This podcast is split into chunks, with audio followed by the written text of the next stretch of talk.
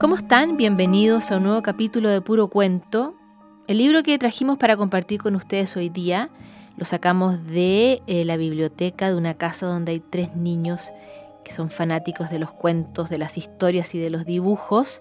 Se llaman Bruna, María y Diego. Y a ellos les vamos a dedicar este cuento que también se lo queremos dedicar a todas las profesoras y los profesores que echan de menos a sus niños aprovechando que sus niños también hay días en que estoy segura que los echan mucho de menos mientras no vuelvan al colegio. Este cuento se llama ¿Cómo funciona la maestra? Es de Susana Matiangeli y Chiara Carrer. La maestra tiene una parte de adelante, que es la que casi siempre se ve, y una parte de atrás, que se ve cuando se da vuelta. Arriba de la maestra está el techo de la sala, o el cielo cuando está al aire libre. Debajo de la maestra está el piso o la tierra o la calle. Alrededor de la maestra están los niños, a veces en fila, a veces en ronda, de pie o sentados. Hay maestras largas y maestras cortas, maestras gruesas y maestras finas. Una maestra pequeña no es media maestra, así como una muy grande no vale el doble. Las maestras pueden tener colores y diseños muy distintos, pueden ser oscuras, claras, enruladas, lisas, alunares, floreadas, espiraladas, a cuadros y de estampados multicolores. Sobre la maestra rayas se escribe, sobre la maestra cuadriculada se hacen las cuentas. Pueden tener mucha o poca ropa. Debajo de la ropa, la maestra está desnuda. La maestra es a veces un varón, él también tiene formas y colores diferentes y también se viste y se desviste. Dentro de la maestra están los números, las tablas, los ríos, los montes, el reloj, los cinco sentidos, el hombre primitivo y muchas otras cosas que de a poco también van a parar adentro de los niños. En los días buenos, la maestra Hace entrar a los niños todo lo que sirve sin que se le pierda nada por el camino, ni una gota del más pequeño adjetivo. Si una maestra falta, se hace una resta.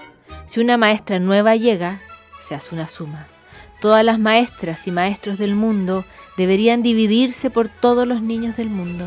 Cuando no hay bastantes maestras, entonces hay que multiplicarlas. Las maestras primitivas eran más peludas que las de ahora, daban menos tarea y explicaban cosas diferentes.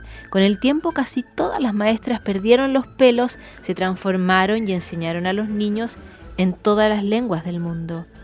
En francés, maestra se dice maîtresse, en inglés, teacher, en italiano, maestra, en hebreo, morá, en portugués, profesora. En guaraní, mbo e en quechua, yachachij, en árabe, mualim, en chino, laosbi. Pero entre ellas hablan el idioma de las maestras, que es como el idioma de los grandes, pero más difícil. Con los niños hablan separando bien las sílabas, o en voz baja, o gritando, o con una voz que cambia como una canción que al escucharla parece que estamos viendo un dibujo. Pero las maestras explican también con gestos o con signos o con música. Algunas también cantan, otras bailan o hacen gimnasia. Algunas están calladas y hacen hablar a los niños. Algunas están siempre contentas, otras siempre enojadas.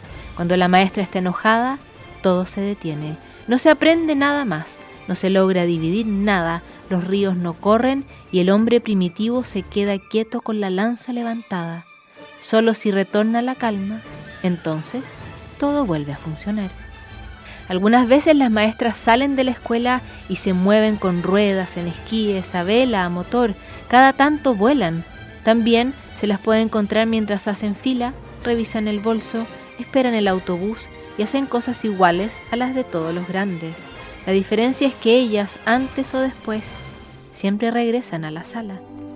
Las maestras, en un determinado momento, se vuelven maestras de otros se las puede volver a ver después de algún tiempo por la calle, en el cine, en la verdulería, y parecen mayores como los demás. Pero cuando encontramos una, lo sabemos, sabemos que esa era la maestra, solo que se volvió pequeña. Y junto a la maestra, si volvemos después de un tiempo, también La sala se ha transformado. Es siempre la misma sala, pero se ha achicado. Los bancos, las sillas, los estantes, las escaleras, todo se hizo a un lado para dar lugar a las cosas nuevas que tienen que llegar. Nuevas sumas, ríos, ejercicios, canciones, historias largas y resúmenes breves, llegan solos, en fila, de a dos o en grupos, y para hacerlos entrar ya no hay que pedir permiso. Pero cuando sea necesario reencontrar una poesía, un lago o una vieja historia escuchada en clase, basta buscar bien y al final vendrán todos juntos, como los había puesto la maestra, los más pequeños sentados adelante y los más altos detrás de pie.